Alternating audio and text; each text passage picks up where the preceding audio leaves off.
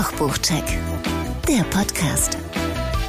Von und mit Gregor Wagner und Patrick Linke. Ich wollte dir mal was sagen. So, Pass mal auf, ich habe eine ganz, ganz tolle Geschichte. Ja. In Vorbereitung auf die Sendung, Ja. als ich auf dem Weg in dieses Sendezentrum war, im Funkhaus, wir Ja. haben übrigens unten, hast du gesehen, einen, neu, einen neuen ähm, Concierge sitzen, oder wie heißt das? Hast du nicht, ist weiblich jetzt, aber egal.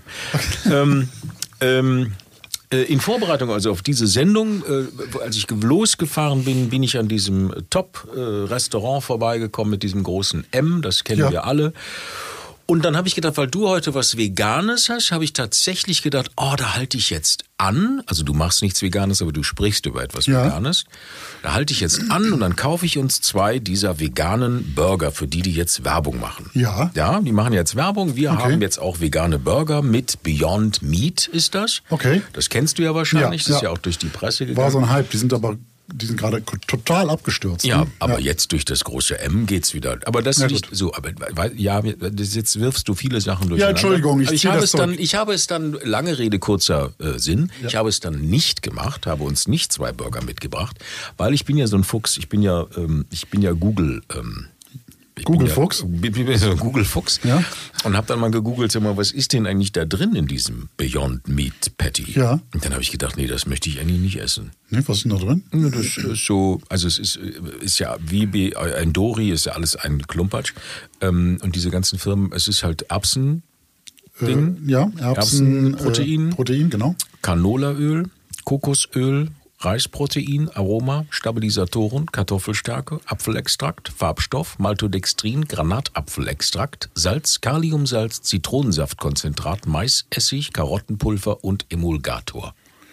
Möchtest du? Ja, ja Möchte weiß ich nicht. nee. Nee, habe ich gedacht, och, weißt du, und dann noch mit diesen Soßen, die die da drauf packen und die Gurkenscheibe. Ich weiß nicht, ob das, das, nein, nein. Ich hätte jetzt natürlich einfach nur ein Big Mac mitbringen können mit Ja, Fleisch. ja, aber, das aber isst du ja das auch nicht. Du bist ja so ein Burger-Fetischist, ne? Du machst ja Patties und Buns, Ja, machst du ja alles ja, selber. mm, so, aber dann habe ich gedacht, nee, mache ich nicht. Mache ich nicht. Gut.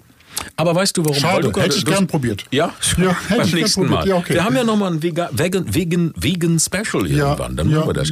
Jetzt äh, das Thema, was du sagst, warum das gerade ähm, so steil nach unten geht, die Aktien und alles. Mhm. Das liegt ja daran, das habe ich mir auch sagen lassen, Dr. Google sagt mir das auch, dass äh, diese Dinger, das liegt an der Inflation. Diese Patties und diese ganzen Produkte Ja, die von sind so Beyond teuer. Sind teurer als Fleisch. Ja, genau. So, und deswegen kaufen die Leute Ja. das nicht. Mhm, das stimmt. Habe ich genau so gelesen. So, siehst du? Ja. Dr. Google weiß Bescheid. Ja. Das, und ähm, ja.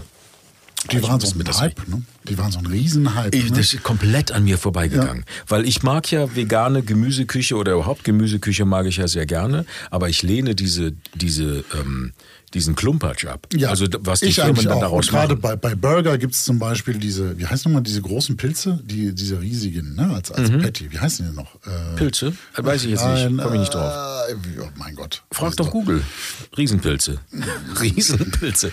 Nein, aber du weißt, was ich meine, ne? Ja, also ich klar. muss nicht aus, ich muss nicht aus, aus irgendwelchem Erbsending irgendwelche Würste machen oder es gibt ja sogar vegane äh, äh, Chicken-Hälften und sowas alles. Ja, Richtige, äh, in Form gepresste, äh, das muss ich doch nicht essen. Das ist doch, also warum, also, ich, also, äh, nein. ja. Und Ich was finde, super ist, zum Beispiel beim Burger, nur mal Ja. so, ist äh, Jackfruit. Jackfruit. Jackfruit Jetzt ist hast du super. Nee, nee, das ist nicht der Pilz, den ich Ah, meine. ist nicht der Pilz, äh, Jackfruit Burger, also es ist wie Pulled Pork, super. Ja. Super, geniales, äh, kann man auch super Currys draus machen. Das Genau. finde ich gut. Das ist komplett pflanzlich Mhm. und das kann man ganz normal schön zubereiten mit natürlichen Zutaten. Das ist wunderbar. Ich liebe auch meine vegane Bolognese und so mit Bohnen anstatt Ja. mit Pilzen. Ich mag die mit Bohnen lieber, weil dann haben sie mehr Biss. Und wenn man die nämlich noch mal aufwärmt am nächsten Tag oder sowas, ist richtig geil. Dann suppt die so richtig durch. Es gibt da kein, also das wie gesagt, es gibt äh, diese Ersatz, augenscheinlichen Ersatzprodukte brauche ich nicht. Ja. Das möchte ich nicht. Ich auch nicht. Nein. So, und So. die gibt es in dem äh, Buch, was ich mitgebracht habe, auch nicht. Das ist Ne? ja toll. Jetzt kommen wir mal zu unserem Ja. Check 1. Nee, ich würde erst mal sagen, wir kommen zu dem, was wir immer sagen. Ach so, Ne? oh, wir sind ja zusammen stimmt. erstmal, also Ja. komm, also Ja, ja, den können wir ja schon auswendig rückwärts Ja, das so. stimmt. Nimm noch mal einen Schluck vom Mondwasser und dann aber. ja, zusammen sind wir nämlich leidenschaftliche Hobbyköche. Einer von uns passionierter Kochbuchsammler und der andere von uns ist der bessere Koch. Ja, so sagt's die Legende. So ne? ist's. Ja. Wir stellen euch in jeder Folge zwei Kochbücher vor und unterhalten uns im Anschluss mit Menschen, die mit Kochbüchern zu tun haben. Du brauchst nicht so gucken, ich weiß, wer es ist heute. In welcher Rolle auch immer. Heute bei uns zu Gast Toru Nakamura. Genau. Ja, Ja. ich muss aufpassen, dass ich da jetzt nicht ins Ja, Japanische gehe. ja, ja, ja, ja. Despektierliche Ja, Deutsch-Japanisch. Ja, ja, lass das. äh, Das lasse ich. Ja, ne? Also, dann kommen wir jetzt zum, Zum Check. Jetzt Check- kannst du gerne loslegen. Check Regie, 1. Check 1. Genau. Check 1. Ich habe dabei Afrika vegan. Afrika vegan. Ähm, warum Afrika vegan? In der Einleitung erläutert die Autorin Marie Kakushia, äh, erläutert erstmal, dass pflanzliche Ernährung nicht eintönig sein müsse und so weiter. Also argumentiert, Veganismus wird erklärt und so. Gut, das glaube ich, haben wir alles hinreichend schon gehört. Die Argumente kennen wir alle. Mm, Warum jetzt Afrika? Sie sagt auch, also ich gehe da mal von aus, dass sie Veganerin ist. Sowieso. Und ähm, sie hat ihre Wurzeln in der Wurzeln? Wurzeln. Bitte schneiden, bitte schneiden. In Sie hat ihre Wurzeln. Wurzeln, Wurzeln in der ähm, Elfenbeinküste. Schön. Und ähm, da ist das irgendwie naheliegend. Und sie möchte einen äh, neuen Aspekt der afrikanischen Küche vermitteln. Fleisch sei ein wichtiger Bestandteil, aber seit vielen Jahrhunderten gäbe es vegane afrikanische Gerichte. Dies äh, Buch meint mit Afrika übrigens, der Untertitel ist Lieblingsrezepte von der Elfenbeinküste bis Mosambik. Also es meint Afrika südlich der Sahara. Äh, also jetzt nicht die nordafrikanischen Staaten, die eine ganz eigene Küche haben. Mhm. Marie Kakuchia, junge Pariserin mit, äh, wie gesagt, Elfenbeinküstalen Wurzeln oder ivorisch sagt man, glaube ich, ivorischen Wurzeln. So. Ich glaube, Elfenbeinküste ist auch alte ähm, Kol. Kol Kolonialzeitsprech. Ja, Ist das so? ist jetzt der ivorische Staat, glaube ich. Okay. Ist, bin mir da nicht ganz sicher. Ist, glaube ich. Also, ivorische Wurzeln. Mhm. Man findet im Netz tatsächlich nicht so viel über sie, aber sie ist keine Köchin, sondern arbeitet im Marketing. Äh, lustigerweise für eine Firma für Nahrungsergänzungsmittel. Ähm, da glaube ich ja nicht, dass man die bei guter, bewusster Ernährung unbedingt braucht als gesunder Mensch. Aber nun gut, da muss ja jeder äh, sein Geld verdienen irgendwie. Und es ist bestimmt auch nicht böse. Ähm, Die Frage ist, wo? Die Frage ist immer, wo fangen diese Nahrungsergänzungsmittel an und wo hören sie auf? Ne? ja, es ist bei vielen, glaube ich, so ein Kult, sich Ist auch schick. Es ist, glaube ich, Ja, auch schick, morgens im Hotel so ein Automoltütchen da Ja. stehen zu haben.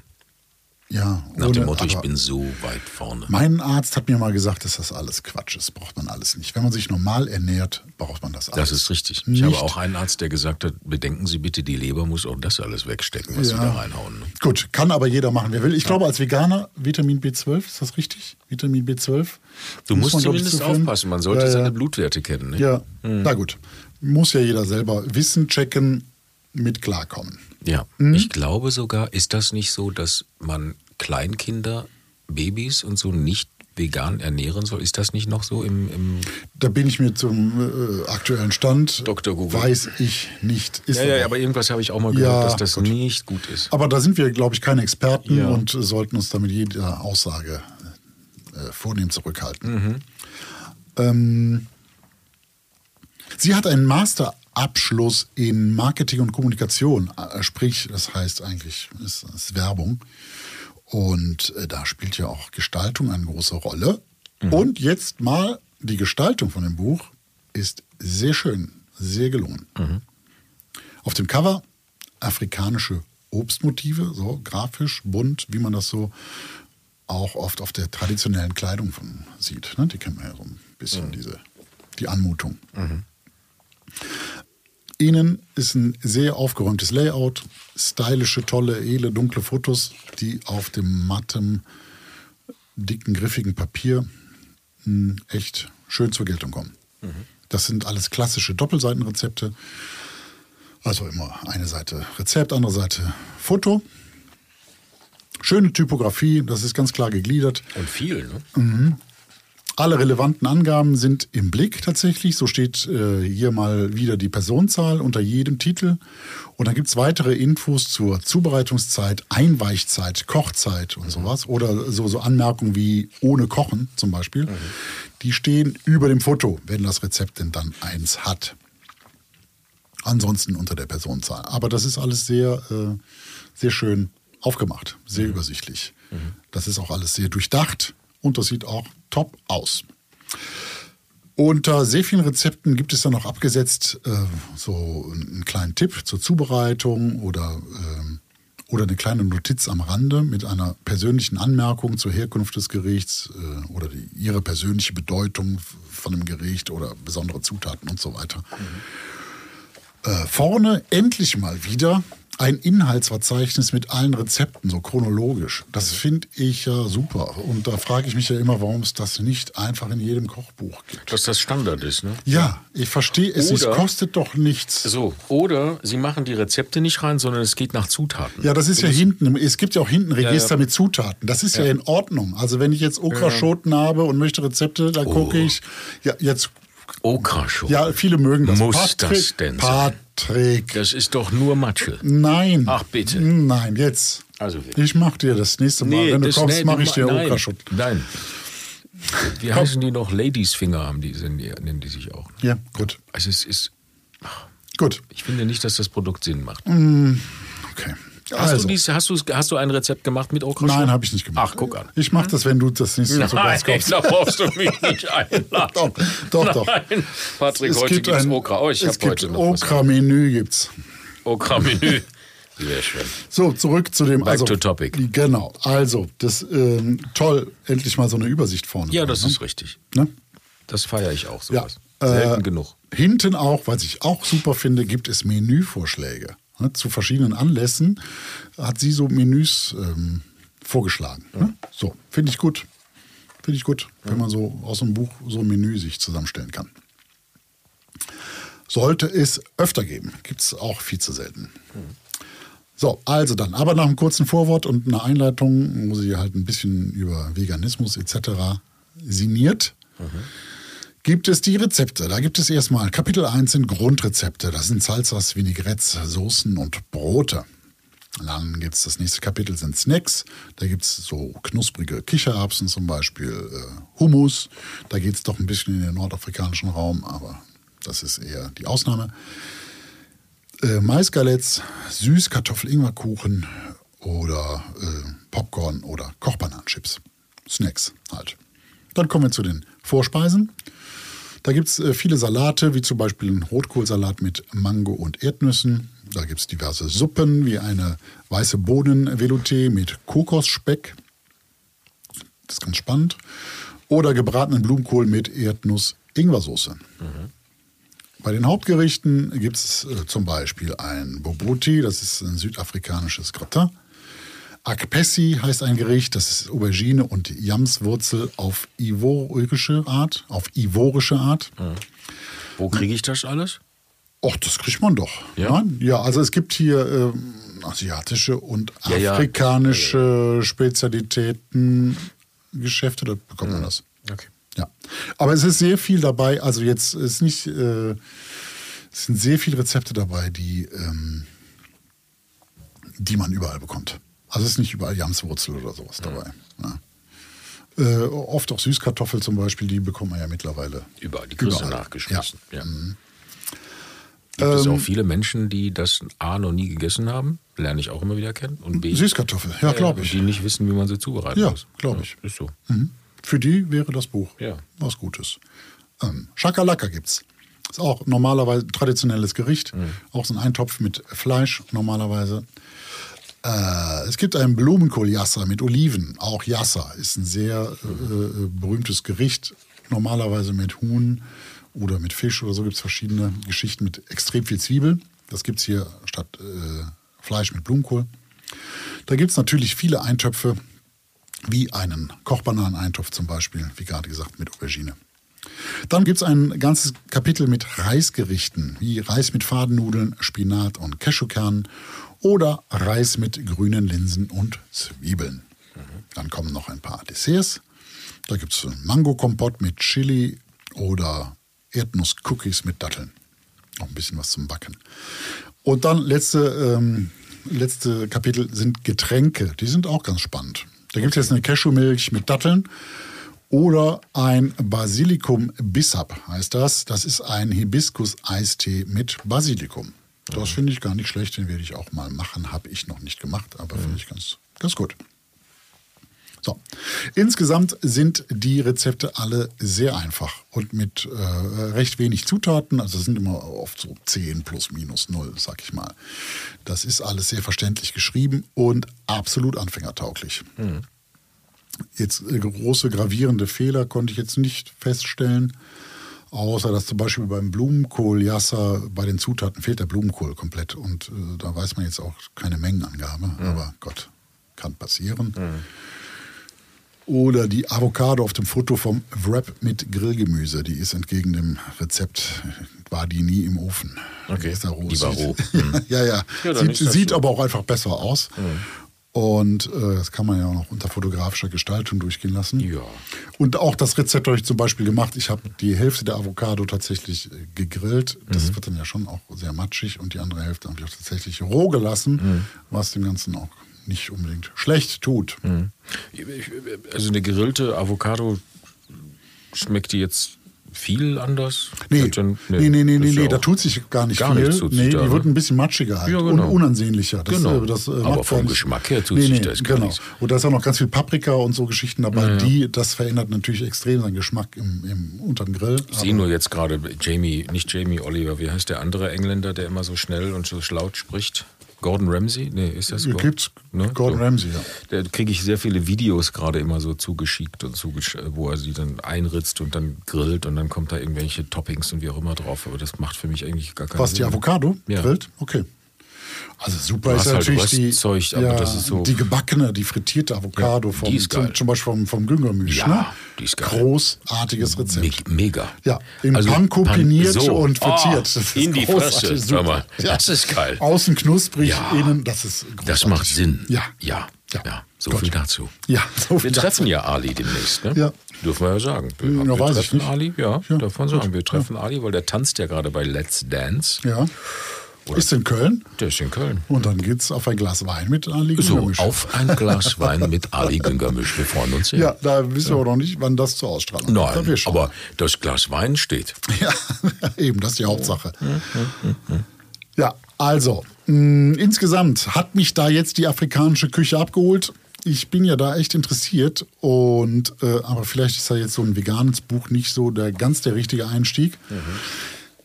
Ich hatte dann doch manchmal, wie zum Beispiel bei dem Blumenkohljasser, hatte ich irgendwie das Gefühl, das ist eine ganz leckere Gemüsebeilage, aber irgendwie fehlt dann doch ein bisschen was so, was ich bei oft bei anderen veganen Gerichten nicht unbedingt habe. Was fehlt dir da? Also du, du hast das Gefühl, das ist eigentlich nur so Beilage. Das, das war so beilagenmäßig. Ne? Ähm, das ist oft sehr viel äh, sehr gegartes Gemüse bei den Rezepten. Ähm, oder es sind auch Rezepte dabei, erstaunlicherweise, wie zum Beispiel, da ist eine Gemüsesuppe aus Ruanda oder, äh, oder die Wraps, wie ich ich gerade äh, da erwähnt habe. Die können so von überall auf der Welt herkommen. Ne? Da vermisse ich, wie letztens in, der, in dem einen Türkei-Buch, was ich schon mal äh, sagte in einer vorigen Folge, da fehlt mir so der afrikanische Twist ein bisschen. Ne? Weil die, zum Beispiel die Gemüsesuppe ist genau das, so wie man Gemüsesuppe macht, ohne, ohne irgendwas. So, ist halt eine Gemüsesuppe. Okay. Gut, Das. Äh, da gibt es manche, manche Rezepte, die sind sehr trivial, wie das Popcorn. Das ist einfach nur Popcorn mit einem äh, Rassel Hanut äh, gewürzt. Ähm, da ist die Frage, ob man da äh, Rezept draus machen muss. Aber gut, sei es drum, ist bei den Snacks. Äh, andererseits gibt es auch Sachen wie der Mango-Rotkohl-Salat, der ist äh, großartig zum Beispiel. Den, äh, den werde ich übrigens auch, äh, die kann man ab sofort bei uns bei kochbuchcheck.de So, unter. Rezepten nachschauen, nachkochen. Ja. In einigen Tagen gibt es das Rezept auch bei Instagram und Facebook. Ja. Der kommt sofort zu meinen All-Time Classics. Verrückt. Ja, der war großartig. Das Schöne Wirklich ist ja, da sind auch keine Okraschoten dabei. Ne? das ist ja das Gute für alle, die diesen Schleim nicht mögen. Ja, jetzt. boah, Stich, Wobei, ja, ja, ja, sicher. Wobei es ist ja auch so, dass, dass dieses, dieser Schleim, also dieses Pektin, kann man ja verhindern. Man muss ihn nur entsprechend zubereiten, aber trotzdem ist es irgendwie komisch. Ja, gut. Ja. Ähm, also, wer an einfacher veganer Gemüseküche interessiert ist. Ja. Oder wer mal mit Kochbananen, wie gerade schon gesagt, wer das nicht weiß, äh, äh, auch hier ähm, Süßkartoffeln ne? oder, oder mal Kochbananen. Jamswurzel. Jamswurzel, Okraschoten, ne? wenn man sie mal im Sonderangebot beim Edeka Na. gibt. Lassen Sie sie Ja, liegen. Nein. La nein, nehmen Nein. Sie mit. Ja. Probier sie aus. ja. Äh, also, wer sich dafür mal interessiert, der sollte unbedingt dieses Buch anschauen. Ne? Und wie gerade schon gesagt, im Intro für ein, ich sag mal, Gebrauchskochbuch, also ist jetzt kein, kein Fotoband, kein Coffee Table Book oder so, ne? für so so für ein jeden Tag Gebrauchskochbuch ist das für mich eine nahezu perfekte Gestaltung, muss man auch mal sagen. Ja. Das ist super. Wo ich's jetzt kein Lesebändchen, Nein. kein Ach, Lesebändchen, um wieder da mal das Thema auch mal. Hat der alte Mann mal wieder das Thema Lesebändchen rausgeholt. Nein, aber ansonsten ist das sehr gut gemacht. Was ich, was ich, äh, weil, uns wird ja nachgesagt, die Fotos sind immer schön. Nein, die Fotos sind nicht immer schön, aber ich muss sagen, das sind sehr ehrliche Fotos. Ja, Ne? Das mhm, ist genau. nichts, man hat nicht das Gefühl, es wäre jetzt gestellt oder extra. Nee. Das ist es natürlich schon. Ja, aber, sehen toll aus. aber, sie sehen, sie aber sind edel und ehrlich toll, gemacht. Ja. Ehrliche Gesch Und das, Geschichte. das ganze Ding ist echt durchdacht, auch mit den Angaben, hier mit Ja. den Kochzeiten, Garzeiten. Das Ja, ist ja, spannend auch oft. Finde ich super. ja, ja, ja. Sehr gut. Sehr und schön. erschienen ist das Ganze im Stiebner Verlag. ja. Und kostet? Äh, kostet 28 Euro. Das sind 180 Seiten, knapp 90 Rezepte. Hm. Das ist ordentlich. Und wir vergeben ja als Wertung Kochbots. So ist's. Kochpöttepots. Mhm. Äh, maximal 10, minimal 0. Ich gebe hier 7 von 10 Kochbötte. Das ist doch großartig. Das ist großartig. Ja. Ne? Schön. Gut. Haben Afrika wir vegan. das. Afrika vegan. So, dann machen wir einen großen kontinentalen Sprung, Ja. würde ich sagen. Okay. Wir gehen, wir reisen, wir nehmen unsere Zuhörer mit auf eine, auf eine Reise von Afrika nach äh, äh, von Afrika nach Japan. Ja. So, das wäre jetzt Check Nummer zwei. Check 2. Also heute habe ich ein Buch dabei von einem deutschen Koch, wirklich ein deutscher Koch, ist in München geboren, der ein japanisches Kochbuch herausgebracht hat. Ja. Dazu haben wir ihm auch im Interview nachher. Daher wollen wir jetzt darüber gar nicht so, so viel reden, weil wir im Interview das auch zum Thema haben. Also er war Koch des Jahres, hat auch jetzt wieder zwei Michelin-Sterne. Ja. Ich weiß auch gar nicht, warum man immer Michelin-Sterne sagt, nicht Michelin-Sterne, weil in Deutschland ist das ja Michelin. Das sind Michelin-Reifen und nicht Michelin. Ja, also hat er, können wir Egal. auch sofort machen. Er hat also zwei Michelin. Michelin-Sterne. Ja, von mir aus. mit seinem Restaurant Toro in München. Die Ja. Rede ist von Toro Nakamura, Sohn eines Japaners und einer Deutschen. Nach seiner Ausbildung ging er unter anderem zu Joachim Wissler, Vendôme, kennst du, hatte mal kenn drei. Sterne. Ist meine Geburtsstadt. Dolase, lecker Dolase fand das ganz furchtbar und ganz schäbig, dass Joachim Wissler seinen dritten Stern verloren hat. Aber auch bei Sergio Hermann, da war er auch. Und war selbst nur drei Monate in Tokio. Das erzählt er auch gleich. Das erzählt er ja, gleich. Genau. Also er war Gastjuror bei The Taste, 2018 war er auch bei Kitchen Impossible und bei Knife Fight Club. Das kennst du ja auch, solche Sachen, ne? Genau. Aber Knife, jetzt, Knife Fight hieß das nur nicht. heißt das Knife Fight? Oder Knife Fight Club? Ich weiß nicht. Das war ganz kurz äh, eine deutsche Adaption eines englischen Mhm. oder nee, amerikanischen Serie. Ne? Kochwettbewerb. Aber jetzt zum Buch. Ja. Mein Schatz. Ja. Torus Japan. Im Gräfe und Unzer Verlag erschienen 30 Euro und ziemlich erfolgreich offensichtlich, denn es ist schon, was wir hier vorliegen haben, die zweite Auflage Okay. aus 2022. Es sind 60 Rezepte auf 216 Seiten. Sein Konterfei vorne drauf. Wir hätten ihn noch fragen müssen, was das ist. Ne? Das ist so ein kleiner Tischgrill, glaube ich. So ein kleines, okay, so ja. ein kleines Mhm, Ding hätte das man stimmt. fragen müssen, weil er spricht ja, ja perfekt Japanisch. Müsste fragen, wie das so in der Originalsprache heißt. Ich finde das ja immer süß, wenn er Japanisch spricht. Also nicht süß im Sinne von, ach Gott, ist das süß, sondern ähm, wie die Sachen richtig ausgesprochen Ja. werden, die wir ja, Ja. alle immer falsch aussprechen. Das ist ja das, das ist ja das Spannende. Wie dieses Buch äh, zu benutzen ist oder gedacht ist, das sagt er uns auch im Interview. Deswegen müssen wir jetzt gleich loslegen. Es gibt keine klassische Einteilung in Vor- und Hauptspeise oder Desserts. Es geht äh, bei ihm eher um Produkte. Sesam, Ei, Kochi. Weißt du was Kochi? Nein. Schimmelpilze. Okay. Also Schimmelpilze. Reis, Katsuibushi. Siehst du, das ist schon wieder, ob man es richtig ausspricht. Ja, Diese gut. Fischflocken. Umeboshi. In Deutschland ist das diese Salzpflaume. Miso, Shoyu ist Sojasauce. Mhm. Tofu, Algen und Basics. Also so ist dieses Buch aufgebaut Nach den, nach den Zutaten. nach den Zutaten. Also hat man das Produkt und dazu immer etwa sechs Rezepte. Das ist eigentlich ganz cool gemacht. Also du sagst so, ich habe jetzt hier keine Ahnung Tofu oder ich habe Ja, ich hab grad Sesam, Sojasauce. ich habe gerade Sesam. Was mache ich denn jetzt? Ja, also, ne, ist schon, Ja. wir wissen schon, wie es Ja. Mhm. gemeint ist. Wir machen uns da jetzt nicht drüber lustig, sondern es ist so, wie es gemeint ist. Ja. So. Ähm, bei den Sesamrezepten, außer bei den gebackenen Schwarzwurzeln, wird der Sesam am Ende auf die Gerichte gestreut. So, das ist Ja. immer so. Bei Ei ist es dann eben Ei mit Dashi, Mirin und Sojasauce, Ei mit Dashi und Saiblingskaviar, Rührei mit Thunfisch-Tatar. Da ist dann auch das Ei der Carbonara. Chef, ja, bei dem Der Ei, Rezept. genau, das Ei. Ja, okay. Steht im Vordergrund. Mit Bonito-Flocken oder eine Sabayone mit Mirin und Waldbeeren und so weiter und so Mhm. fort. Also Prinzip verstanden. Bevor es in die Rezepte geht, eine Warenkunde, worum es sich also handelt, wie wird es hergestellt, das finde ich ganz schön. Ganz, ganz kurz, äh, eine Sabayone ist dann aber nichts Japanisches. Ne? Das ist einfach dann mit, mit Mirin, das So, ist der, der Witz. das ist der ne? Twist. Ja, ja, okay.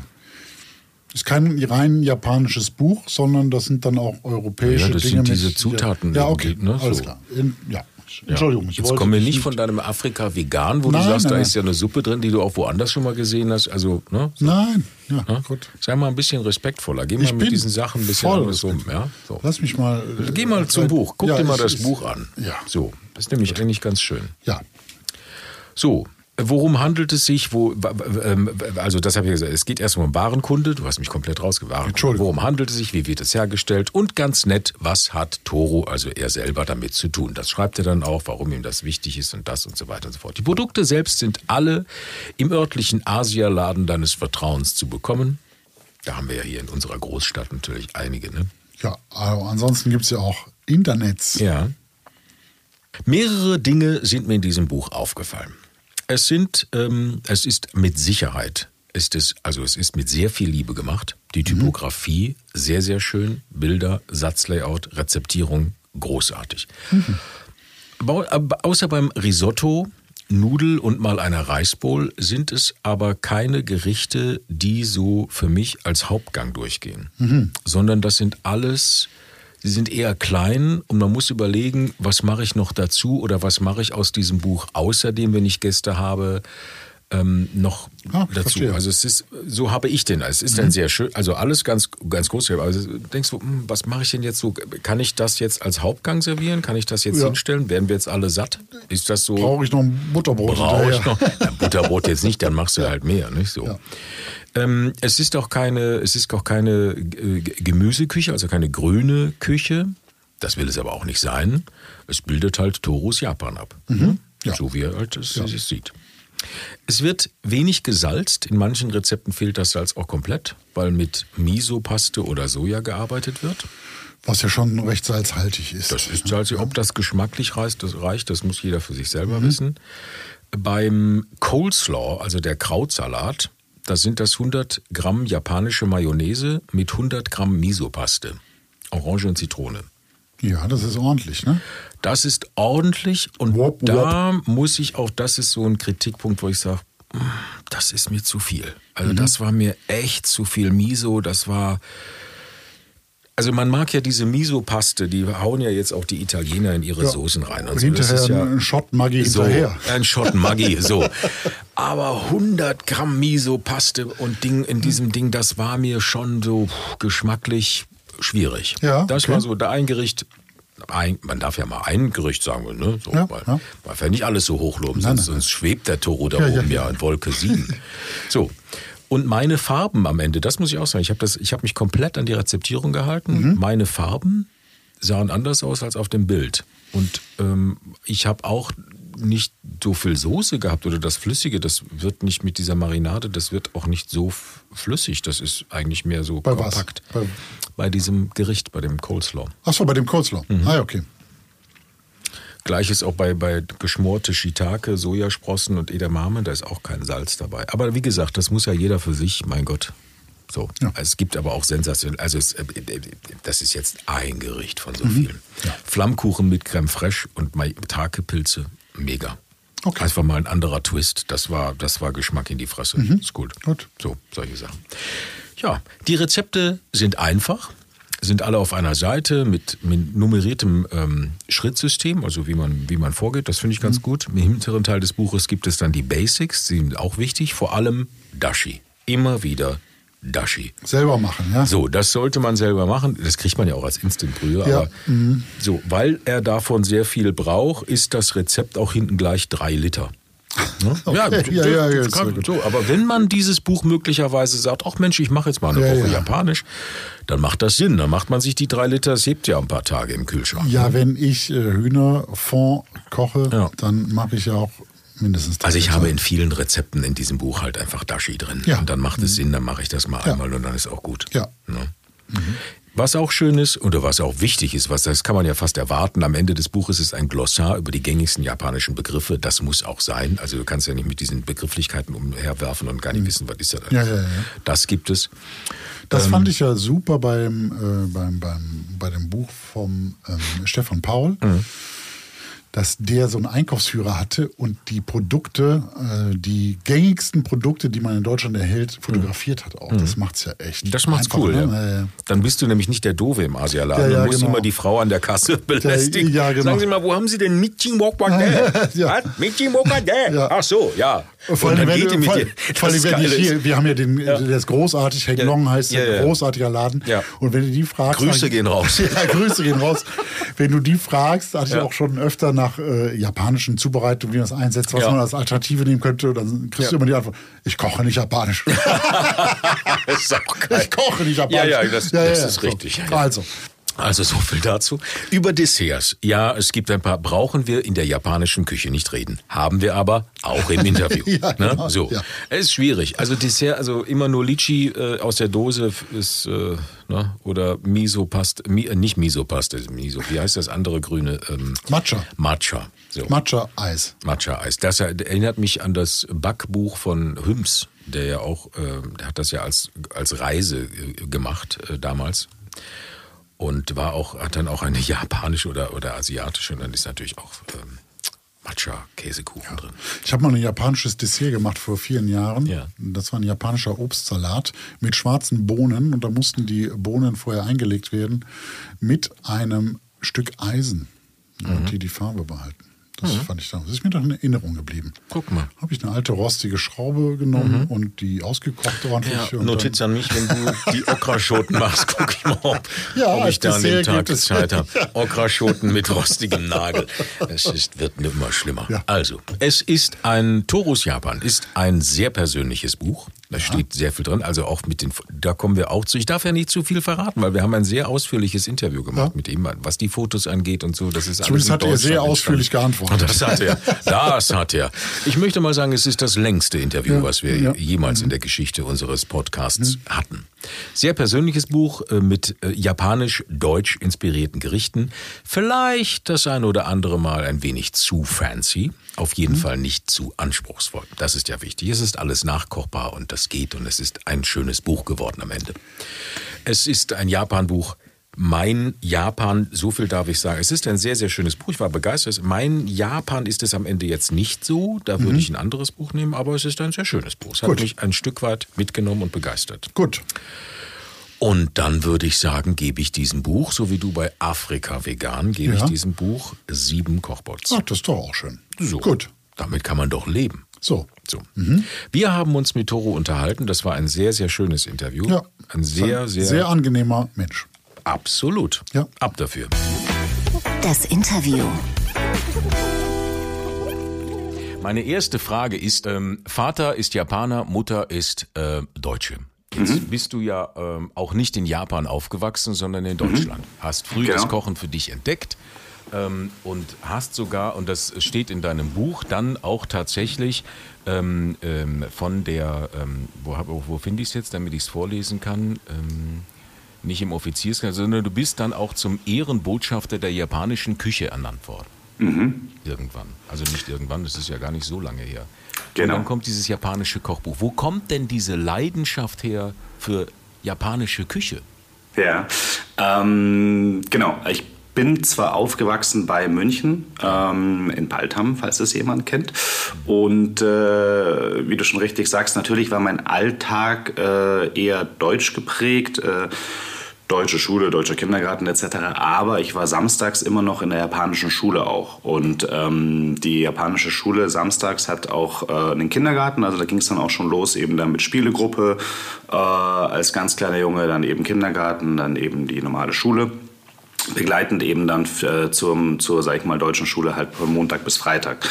Und mein kultureller äh, Hintergrund war halt immer auch stark japanisch geprägt. Ähm, das merkt man auch zum Beispiel daran, dass wir jetzt halt zwar Weihnachten deutsch feiern, aber das Neujahrsfest eben japanisch. Aber dazu können wir vielleicht später nochmal kommen, weil sonst schweife ich ab und antworte nicht auf deine Frage. Ich bin ja kein Politiker, von daher möchte ich natürlich auch deine Frage präzise beantworten. Die Leidenschaft fürs Kochen grundsätzlich kam einfach daher, dass meine Eltern ein großes Fable ähm, für äh, gute Küche äh, haben und und ihnen auch immer wieder dieses auch gesellschaftliche Zelebrieren von gutem Essen einfach sehr wichtig waren. Und da habe ich eben schon als kleiner Junge mitbekommen, wie, wie schön es eben ist, ähm, gutes Essen auch zu genießen. Und äh, vor allem aber eben auch japanisches Essen, weil mein äh, Vater hat mit mir unter der Woche, wenn er von der Arbeit nach Hause gekommen ist, noch für die japanische Schule gelernt.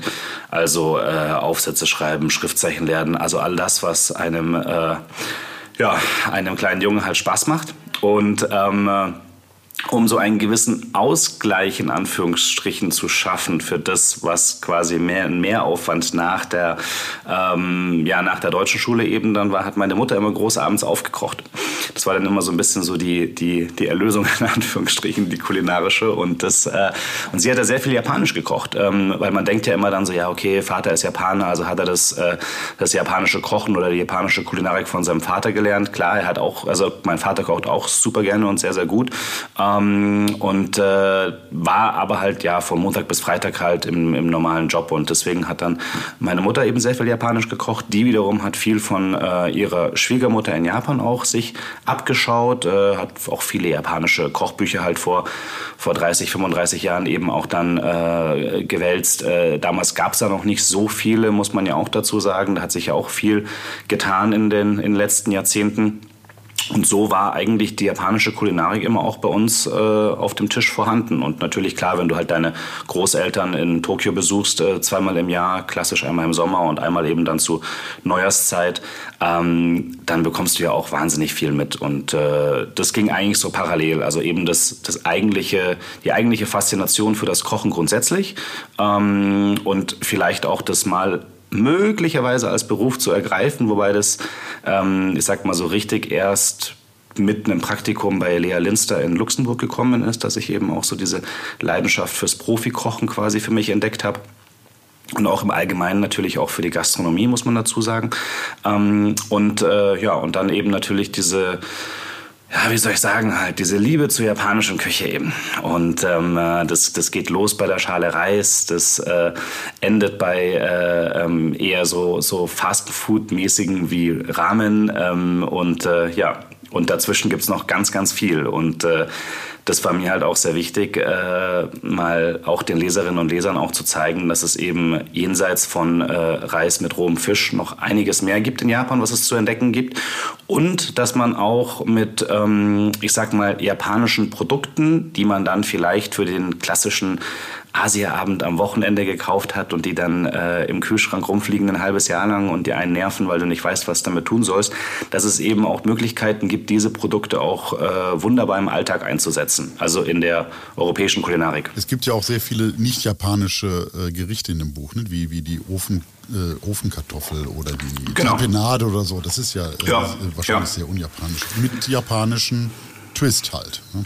Genau, also Tofu-Spätzle ist, finde ich, auch sehr repräsentativ. Ähm, ähm, also wenn man jetzt äh, in Bayern halt aufwächst, dann glaube ich, kennt man auch so diese klassischen Topfenspätzle, also wo du quasi die Spätzle auch mit, äh, mit Quark, also mit Topfen eben anreicherst. Ähm, dadurch werden sie halt ein bisschen, ähm, ja, ich sag mal, weicher, geschmeidiger, ein bisschen auch, auch runder durch eben Milchprodukt äh, nochmal einzusetzen. Und da haben wir eben gesagt, okay, ähm, an sich äh, ist, ist Tofu ja nichts anderes, ähm, nur auf japanische Art und Weise, beziehungsweise asiatische Art und Weise und haben eben dann da diese, diese Tofu-Spätzle eben gemacht. Und das äh, ist super spannend und ähm, zeigt eben dann, dass wenn du halt noch ein Packerl Tofu irgendwie im Kühlschrank rumfliegen hast in der hintersten Ecke, dann kannst du damit auch einfach nur Spätzle machen. Es muss nicht immer gleich die Miso-Suppe sein.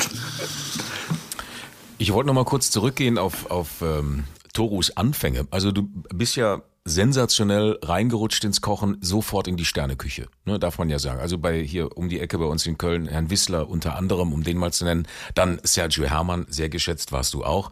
Und dann ähm, warst du nur, ich meine das jetzt nicht despektierlich, aber du warst nur für kurze Zeit in der Sterneküche in Japan. Genau. Ähm, hat das ausgereicht? Also ich möchte einfach mal wissen, hat das ausgereicht, um zu sagen, okay, jetzt komme ich nach Deutschland, habe die Seele mitgebracht und jetzt koche ich hier japanische, das ist ja schon auch hier äh, Sterneküche. Ja? Ja genau. Ähm, das ist sehr schön, dass du das so genau gelesen hast, weil ich sage nämlich in jedem Interview immer auch gleich von meiner Seite aus dazu, Bitte denkt daran, es waren nur sechs Wochen, so. die ich wirklich aktiv ja. in äh, Kochuniform in Tokio eben dann in klassischen japanischen Küchen gestanden bin. Und man muss es halt so verstehen, diese, ich sag mal, die, die Liebe zur japanischen Kulinarik, die war ja schon immer da, wirklich schon von klein auf. Aufgewachsen bin ich auch ähm, in der japanischen Kulinarik, nicht auf der Profi-Seite, aber sehr viel auf der Gästeseite.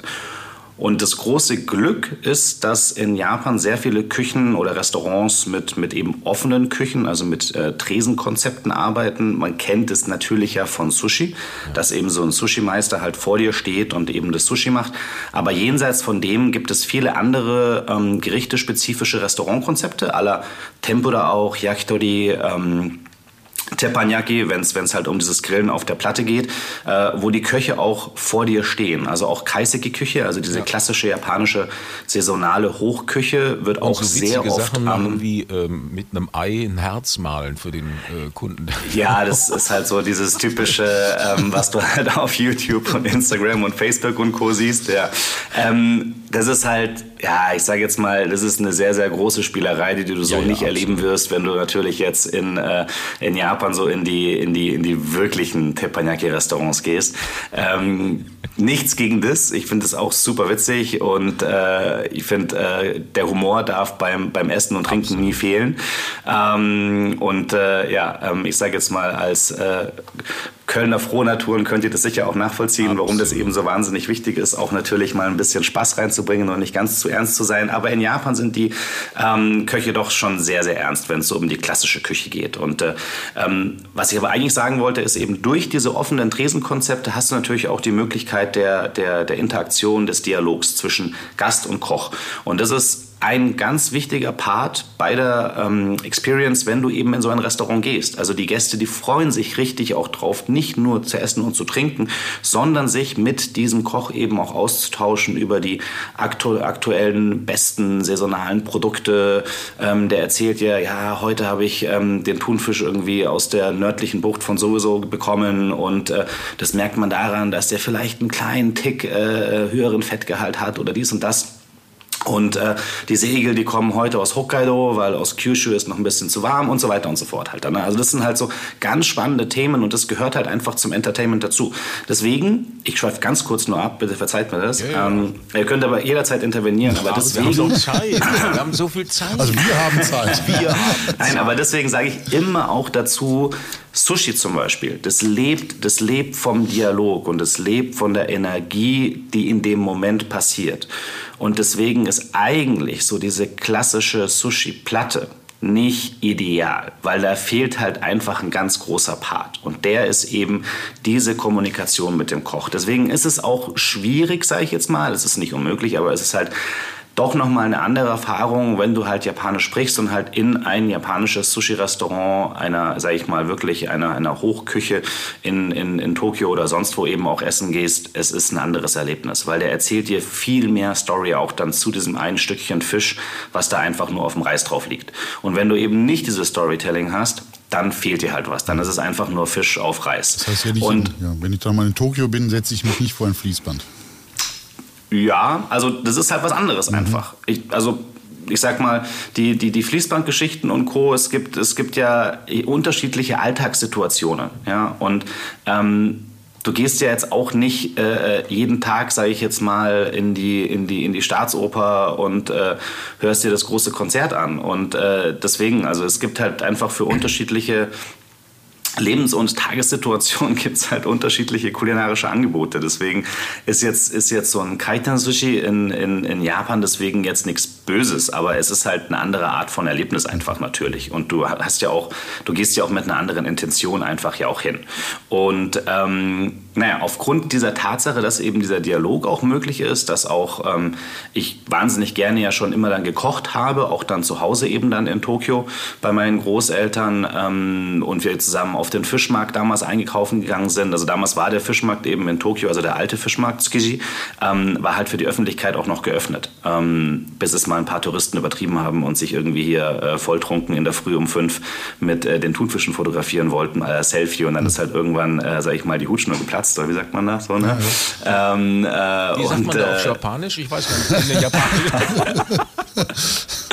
Also, wenn Japaner mal ausflippen, dann wird's schon, dann wird's schon ernst, weil normalerweise sind sie halt extrem zurückhaltend und sehr höflich und äh, ich sag mal, ähm, drücken ungern ein, ein Nein oder ein Ja aus, sondern es wird halt eher umschrieben mit, ja, es ist schon etwas schwierig und könnten wir nicht vielleicht und möglicherweise wäre es doch. Und so eher, ähm, da, da lobe ich mir dann doch eher dann in solchen Fällen dann die deutsche Kommunikation, wo halt einfach ein klares Ja oder Nein halt dann kommt. und damit ist dann äh, die Sache auch schon gegessen. Ähm, ja, und durch, durch eben dann wirklich diesen Austausch, auch mit Profiköchen, habe ich halt sehr viel erfahren. Dann habe ich halt super viele auch Kochsendungen immer angeschaut, mein, ähm, also halt so, so eher so Profi-Kochsendungen in Anführungsstrichen. Ich weiß nicht, vielleicht kennt der ein oder andere Iron Chef. Ähm, das Format gibt es ja auch in den USA, ähm, kommt ja eigentlich aus äh, Japan.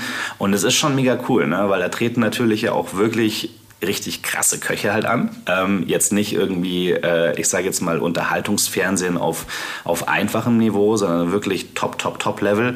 Und ähm, was die da kochen innerhalb von einer Stunde ist halt echt Wahnsinn. Also unglaublich, was die da hinbekommen. Und ähm, all solche Dinge, also auch das Beschäftigen eben dann mit Kulinarik, eben dieser Austausch, der, dieser Dialog mit japanischen Köchen, dann eben alles, was mit Essen und Trinken irgendwie zu tun, äh, Trinken jetzt weniger, aber halt mit Essen zu tun hat, eben dann in Japan, ähm, habe ich eben aufgesogen. Und dadurch äh, kam eben dann auch diese, ich sag mal, diese Kompetenz auch, um eben natürlich, klar, wie du schon gerade gesagt hast, ähm, äh, ein Buch schreiben zu dürfen, was so ein bisschen Japan vorstellt, auch eben dann so einen Titel tragen zu dürfen, à la Goodwill Culinary Ambassador. Ähm, ja, und äh, genau, das war jetzt eine sehr, sehr lange Antwort auf eine relativ kurze Frage. die, ich aber, die ich aber durchaus verstanden habe. Jetzt ähm, hast du es gerade eben selber gesagt, dass der gemeine Deutsche, sag ich mal, der gemeine Deutsche sagt ja, wenn er japanisch essen geht, naja gut, wir gehen Sushi essen. Oder aber auch das lustige Teppanyaki, was du gerade gesagt hast, wo die Eier und äh, die Muscheln, wie auch immer, durchs, durchs Lokal fliegen, direkt in den Mund. So. Ähm, Louis Defini. ja, Sensation, sensationeller Film, ja. ja, absolut. Und ähm, jetzt nennst du aber, hat dein Buch den Untertitel Alles außer Sushi. Wie hast du es denn zusammen, wie bist du es angegangen? Wie hast, du's, wie hast du die Rezepte rausgesucht? Wie, hast du, wie, wie bist du es angegangen? Welch, welch, wie, wie, wie, wie muss man sich die Auswahl vorstellen? Genau, also erstmal grundsätzlich eben dann, ähm, das kam mir relativ früh im Laufe des Projekts eben, ähm, dass äh, ja, ich diesen, diesen Untertitel eben so mir ausgedacht habe, weil ich damit eben wirklich ausdrücken wollte, mit diesem Klischee natürlich zum einen aufzuhören, äh, zu sagen eben dann, dass japanische Küche immer gleich Sushi ist und weil ja genauso, sage ich mal, deutsche Küche auch nicht äh, Schweinsbraten mit Knödel ist, ähm, so wie jeder vielleicht denken würde. Ähm, genau, also äh, von daher, es, es gibt ja auch äh, viele andere tolle Gerichte, logischerweise. Ja. Ja, zum Beispiel. Den rheinischen Sauerbraten und Co. halt dann, ne? Auch, ja. Kölscher Kaviar etc. Mhm. Ähm, und äh, ja, und dann äh, war es mir auch wichtig, eben diesen Respekt vor allem auch vor dieser, vor diesem klassischen Sushi eben auch auszudrücken, weil es ist, das, das machst du nicht von heute auf morgen. Und fasse auch nichts an, was ich jetzt nicht wirklich kann. Und ich möchte auch jetzt nicht irgendwie vorgaukeln, dass ich jetzt irgendwie hier der, der, der, der, der Sushi-Profi bin. Und deswegen zeige ich euch, äh, liebe Leserinnen und liebe Leser, mal, wie Sushi funktioniert. Und ähm, um das eben auch von Anfang an auszuschließen, weil du hast ja auch gefragt, okay, wie kommt es, dass du eben aufgrund nur von mal kurz sechs Wochen irgendwie in japanischen Küchen reinschauen jetzt äh, von dir behaupten kannst, du kannst japanisch kochen so ungefähr und dann sage ich halt auch, nee, kann ich nicht. Also ich kann, ich kann gewisse Gerichte, aber ich kann einen, einen großen Part eben Sushi zum Beispiel jetzt nur so, dass ich das gerne off-Records halt zu Hause mache, aber niemals irgendwie für zahlende Gäste machen würde und quasi in der Öffentlichkeit.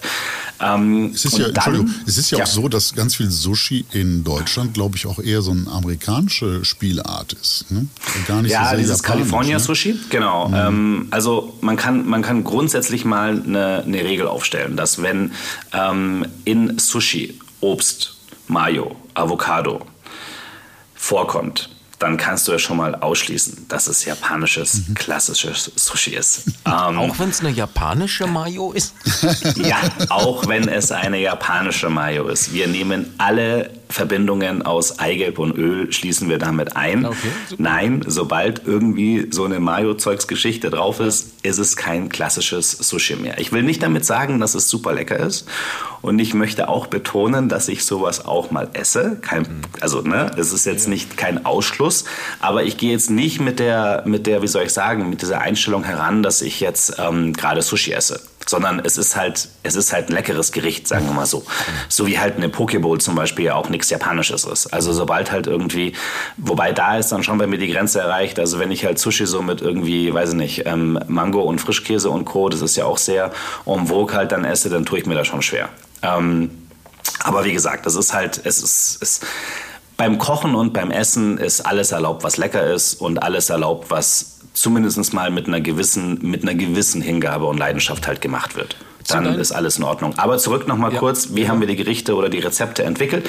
Das habe ja nicht ich alleine gemacht, sondern da gab es noch eine Tanja neben mir. Ja. Und mit der zusammen haben wir, ähm, sie hat zu dem Zeitpunkt auch bei uns im Restaurant gearbeitet, ähm, hat auch ein großes Fable eben dann für japanische Küche, vor allem auch für Ramen, aber eben auch grundsätzlich fürs Kochen, hat... Ähm, auch schon bei anderen Buchprojekten mitgearbeitet. Das war mein großer Vorteil, weil ich halt daher noch relativ amateurhaft in Anführungsstrichen unterwegs bin. Also ich habe zwar, ähm, ähm, wie soll ich sagen, eine gewisse Erfahrung, weil äh, ich auch noch mal in einem, in einem Zeitungsmagazin ähm, einmal pro Monat ein Rezept veröffentlichen darf. SZ, ne? Das darf man sagen, oder? Ja, ja, genau. sicher. Also man hier darf alles sagen. Alles sagen. Hier okay. darf man alles sagen. Es gab, also es gibt natürlich auch noch die Frankfurter Allgemeine Zeitung und die Welt und so weiter und so fort. Aber in der Süddeutschen Zeitung, ähm, genau, gibt es ja eben dieses Magazin immer freitags und da kommt ähm, jeden, jeden Freitag ein Rezept von dem kulinarischen Kochquartett. Und ähm, einer von denen bin ich eben und äh, darf da eben ein Rezept beisteuern. Ähm, und dann hast du ja grundsätzlich immer eine, eine, eine ganz beliebte Frage ist ja, ähm, wenn du äh, einen Artikel oder Interview und Co., ja, vielleicht können Sie ja noch ein Rezept mitschicken. Und das ist für mich immer Horror, weil wir sind ja jetzt ja kein Restaurant, was jetzt so akribisch genau alles immer so rezeptmäßig aufschreibt.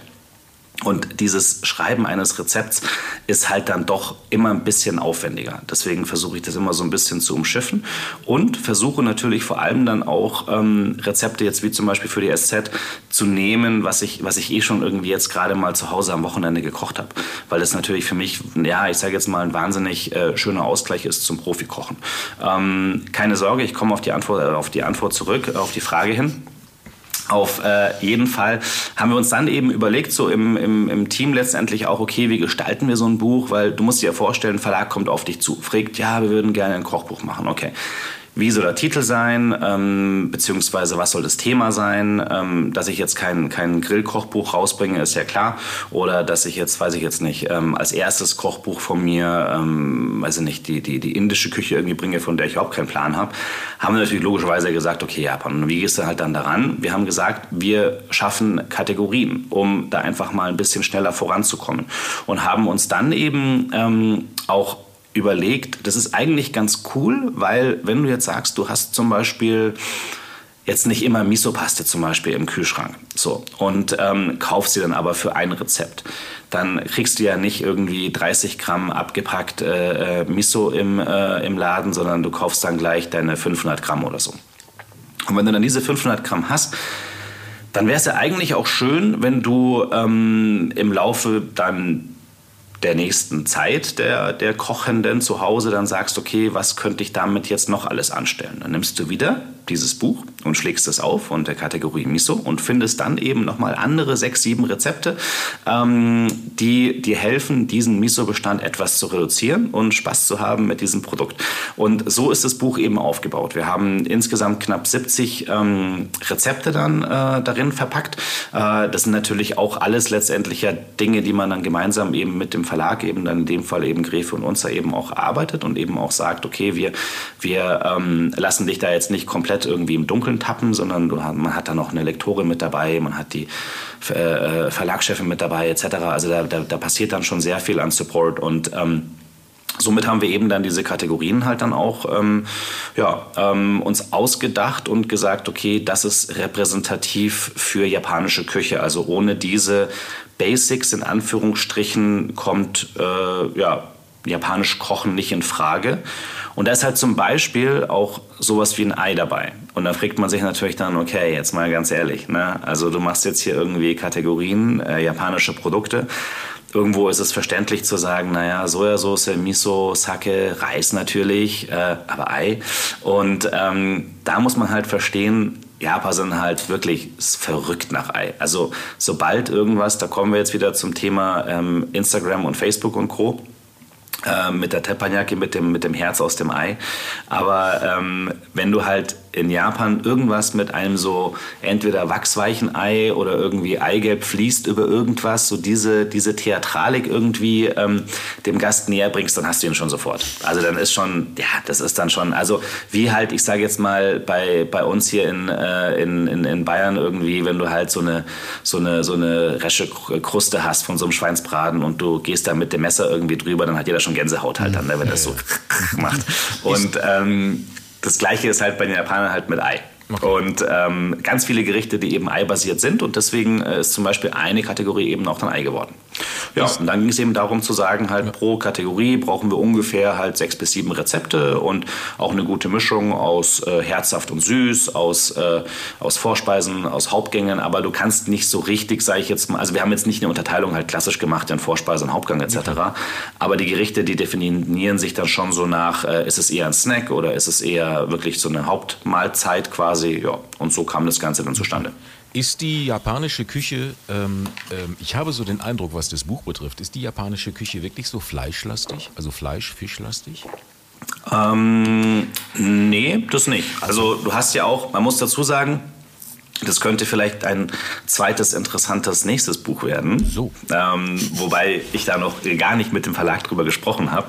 Aber ähm, es gibt ja auch die, die vegetarische bzw. vegane Küche, ähm, die buddhistische. Ähm, Shojin Yori nennt sich die. Und die befasst sich wahnsinnig viel damit, ähm, trotzdem dieses, dieses Herzhafte, sage ich jetzt mal, in ähm, Gerichte oder halt in, in, in die Rezepte zu bringen, ohne eben dann äh, tierisches Protein eben auch zu verwenden. Mhm. Und äh, das ist halt auch ein super spannendes Thema. Also steht auch sehr viel ähm, Gemüse natürlich auf dem Plan. Ähm, und äh, ja, aber hast du den Eindruck gehabt, dass das so, so ich, Fisch- und Fleischlastig ja, ist? Ja, ich hatte, ich hatte, weil ich ähm, habe Rezepte, also wir machen es ja immer so, dass wir aus diesen Kochbüchern, die wir besprechen, tatsächlich drei, vier Gerichte raussuchen, die Mindestens, wir kochen. Ja. Mindestens, ja. ja. Bei manchen ist es mehr, weil es einfach Spaß macht oder bei manchen ist es weniger, ist es eigentlich nicht so. Und wenn ich dann so durchblätter, hatte ich erstmal, weil ich von Montag bis Freitag mehr Gemüse mache als, als Fleisch, mhm. hatte ich erstmal so gedacht, mh, hm, schwierig gerade. Also ich habe dann den Coleslaw rausgesucht mit Weißkohl, Möhre und Naschi-Birne. Ich habe dann mhm. weitergeblättert und kam dann auf, was haben wir denn hier noch? Äh, den Flammkuchen mit Creme fraiche, Maitake und Comté. Mhm. Ähm, der war übrigens köstlich. Also es ist eine ganz Super. das ist gut das, zu hören. Das war wirklich mal was ganz anderes, das wirklich war. Oder geschmorte Shiitake mit Sojasprossen, Edamame, schwarzer Knoblauch. Da wollte ich meinen Kollegen hier noch anrufen, wo er er hat mir mal schwarzen Knoblauch geschenkt und ich habe den nicht mehr gefunden. Aber gut, ich habe ich hab ihn dann wieder Siehste? gefunden. Nein, ich habe ihn Okay. wieder gefunden. Er war auch sogar noch haltbar. So alt war das ja nicht. Nein, aber solche Sachen. So. Und dann kommt man so langsam an seine Grenzen. Also wenn man jetzt nicht einfach nur, keine Ahnung, Ris gut, das Risotto ist auch mit Wagi, Wagyu, gut, kann man weglassen, aber ich fand jetzt Senbai, also Klebreis und Sushi Loco, fand ich jetzt für ein Abendessen jetzt nicht so prickelnd. Nee, also genau, also Sembe spricht man das aus, eben diese Oder Reiscracker. Senbei. Entschuldigung, ich bin Genau. im Japanischen nicht so. Kein, kein Problem, deswegen bin ich da.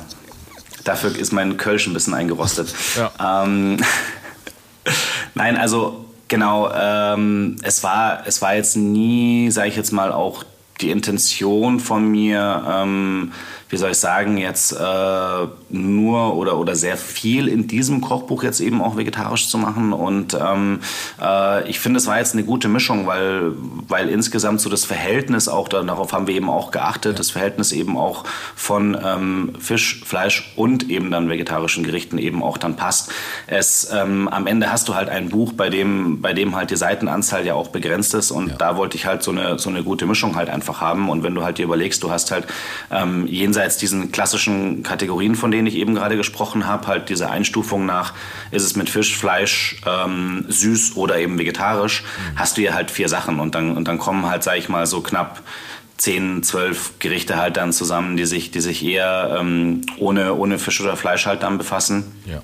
Ja, und deswegen wirkt es dann vielleicht so, ja, genau. Gut, aber- aber, wie gesagt, es sind aber auch, wenn du dir überlegst, auch ähm, so die klassischen japanischen Gerichte, die dazu führen, dass ein Restaurant ausschließlich das macht. Man muss ja verstehen, dass viele japanische Restaurants ja sehr äh, konzeptlastig, also gerichtelastig kochen. Das heißt, die machen nur eine Sache. Ähm, das heißt aber auch im Umkehrschluss, dass die Köche, die da arbeiten, nur eine Sache halt machen. Also es gibt ein gegrilltes Aalrestaurant, es gibt äh, Yakitori eben dann diese Spieße, da machst du halt den ganzen Tag lang nur Spieße oder du grillst halt den ganzen Tag nur Aal oder du machst nur Tempura und Co. Und ähm, da ist es schon so, dass, dass relativ viel Fisch und Fleisch auch mit dabei ist halt dann. Ja. Was ich schön finde, ist, dass wir auch mal Japan von der Dessertseite ein Stück weit anders kennenlernen als nur ähm, das die übliche gebackene Banane, obwohl dies auch in China sehr, sehr heiß begehrt. Ne? Die ist, genau, die ist eher so chinesisch, ne? mit dem Honig so drüber. Aber. Matcha-Eis gibt es immer. Matcha-Eis, genau, es gibt ja mal Matcha-Eis. Genau, dann ist ja momentan ja auch äh, super trendy dieser, dieser Pancake, der so, der so Meter hoch ist. Ach, ich weiß nicht, Ja, ob ihr in Wabbeln. Köln auch Ja, sowas ja. habt. Ne? Ähm, Ja, aber du hast ja immerhin hier mal, äh, die Miso Bayerisch Creme, die übrigens auch sehr köstlich ist. Kein Dankeschön. großer Aufwand, gut gemacht. Ja. So, also von Super. daher passt das schon. Genau, aber eben auf, auf, auf diese, also wenn es eine Frage war, aber ich antworte halt trotzdem, auch wenn es Bitte. jetzt keine Frage war. Aber ich glaube, im Podcast geht es ja immer darum, auch viel zu reden. Von daher. Nein, im Podcast. also ich habe die Erfahrung gemacht, dass ähm, die klassischen japanischen Desserts sich relativ schwer tun. Ähm, in Deutschland bzw. Europa. Jetzt hast du natürlich so Sachen wie, äh, ich weiß nicht, vielleicht kennt ihr ja Mochi-Eis oder so. Ja. Und es ist zwar wahnsinnig lustig und so, aber das hat halt auch wieder jetzt so mit typischer, klassischer, japanischer, süßer Kochkunst nichts dazu tun. Ja. Ähm, ist halt auch der Versuch, eher was für den deutschen Gaumen zum Beispiel jetzt eher was anstrengenderes, nämlich diese Textur von diesem Mochi, so ein bisschen so Kaugummiartig, sage ich jetzt mal. Ähm, zu äh, verpacken beziehungsweise den zu füllen halt mit was, womit wir halt eher was anfangen können. Also wir im Sinne von halt Euro Europäer oder Westler, sage ich jetzt mal.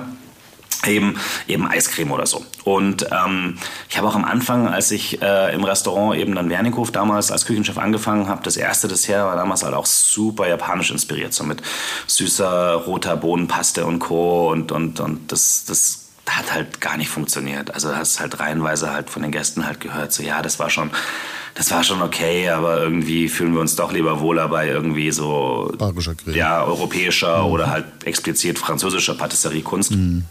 Und deswegen haben wir halt auch ähm, Desserts gemacht, die jetzt nicht typisch halt japanisch sind, sondern wenn du halt auch so ein ähm, so ein, so ein, so ein, so ein Schokokeks zum Beispiel halt dann backst mit, mit Miso, das ist halt, ja, das, das kann erstens jeder halt gut auch zu Hause nachvollziehen, weil es gibt ja diese, diese Wagashi, also diese, diese ganz super klassische, ähm, gehobene Dessert, ähm, ja nicht Dessert, aber so süße, ja süße Küche muss man eigentlich sagen, wo, wo Jahreszeiten technisch Dinge nachempfunden werden, da ist Wahnsinn. Also die machen da Blüten und Co. und alles Mögliche aus. Vor allem viel halt mit, äh, mit roter Bodenpaste etc. Und das ist halt echt eine Kunst für sich. Also so wie du halt Sushi zum Beispiel ja auch wirklich ähm, ja, fast zu einer Religion halt irgendwie ähm, ähm, hochheben kannst, wie der Reis etc. und und und. So machen die das halt mit diesen Wagashi eben dann mit diesen, mit diesen süßen Kreationen. Und ähm, das ist halt einfach, das, das, das kriegst du nicht von heute auf morgen halt dann hin. Und deswegen wollte man halt eher einfache, ähm, ähm, süße Geschichten halt dann machen, die aber trotzdem halt einen japanischen Einfluss haben dann. Aber eben jenseits von dem klassischen Matcha-Eis, sage ich jetzt mal, was, ja, wo du jetzt auch googeln kannst und halt irgendwie 100.000 Rezepte dazu findest. Jetzt war das ja dein erstes Kochbuch. Gab es mhm. irgendwie eine Erkenntnis? Was hast du gelernt auf der neuen Reise? ja, in der Tat war es eine lange Reise. Ich habe ja immer gesagt, ähm, also das Kochbuchanfragen ähm, seitens Verlage, beziehungsweise auch viel auch von, von Gästen gab es ja vorher ja auch immer schon. Mhm. Und ähm, heutzutage ist ja auch eine tolle Möglichkeit, ähm, mit, mit den Menschen in Kommunikation zu treten, natürlich über Social Media. Und da gab es natürlich auch immer viele Kommentare, so, hey, ja, hast du eigentlich überhaupt ein Kochbuch? Und ähm, ja, nee, und ja, ähm, wann, wann würdest du mal eins rausbringen und Co. Und dann gibt es ja immer so diese Grundsatzentscheidung, soll ein Kochbuch, also in, jedenfalls, wenn du halt Koch bist, dann gibt es halt so diese Entscheidung zu sagen, okay, machst du was, was du in deinem Restaurant auch normalerweise präsentierst und wird es eher so eine Art, ich sage jetzt mal, Visitenkarte des Restaurants und eine Abbildung dessen, was du eben dann wirklich kulinarisch auf hohem Niveau halt ähm, den Gästen servierst. Ne? Ja, ja, genau, so ein bisschen, ja, kann man schon so sagen, genau. Oder und ja, und vor allem auch mehr so Richtung Kunstband. Mhm. Ne? Also wirklich, ich sage jetzt mal eher so ein Kochbuch, was du dir halt ins Regal stellst und dann an einem verregneten oder idealerweise verschneiten Sonntagnachmittag bei einem Glas Rotwein vor deinem lodernden Kamin irgendwie anschaust und dich über die schönen Bilder freust. Oder wird es halt ein Kochbuch zum Nachkochen? Also wirklich ein, ein, ein Buch, in dem irgendwann dann ähm, äh, Fettflecken und Spritzer und keine Ahnung was drin sind und abgegriffen ist, weil du es halt irgendwie in deiner Küchenschublade äh, liegen hast und halt damit wirklich kochst. Und ähm, da war erstmal grundsätzlich natürlich dann zu sagen, okay, in welche Richtung soll es gehen und äh, da eben auch dann wieder Kommunikation mit dem Verlag und dann stand eben auch fest, okay, wir machen eher sowas, was halt wirklich jeder auch nachvollziehen kann. Und trotzdem habe ich immer gesagt, boah, Kochbuch, das ist halt echt ein Jahresprojekt. Ne? Und ähm, da steckt so viel Arbeit dahinter. Also ich meine, alleine die Fotos erstehen zu lassen, ist eine Sache. Aber diese ganzen Rezepte und dann der Text auch noch dazu und so. Ne? Und äh, ich bin halt ja, ich bin jetzt halt niemand, der, der sich super gerne halt irgendwie so vor den, vor den Laptop setzt, äh, ähm, außer es ist ein Podcast und ich kann euch gerade hier auf dem Bildschirm sehen.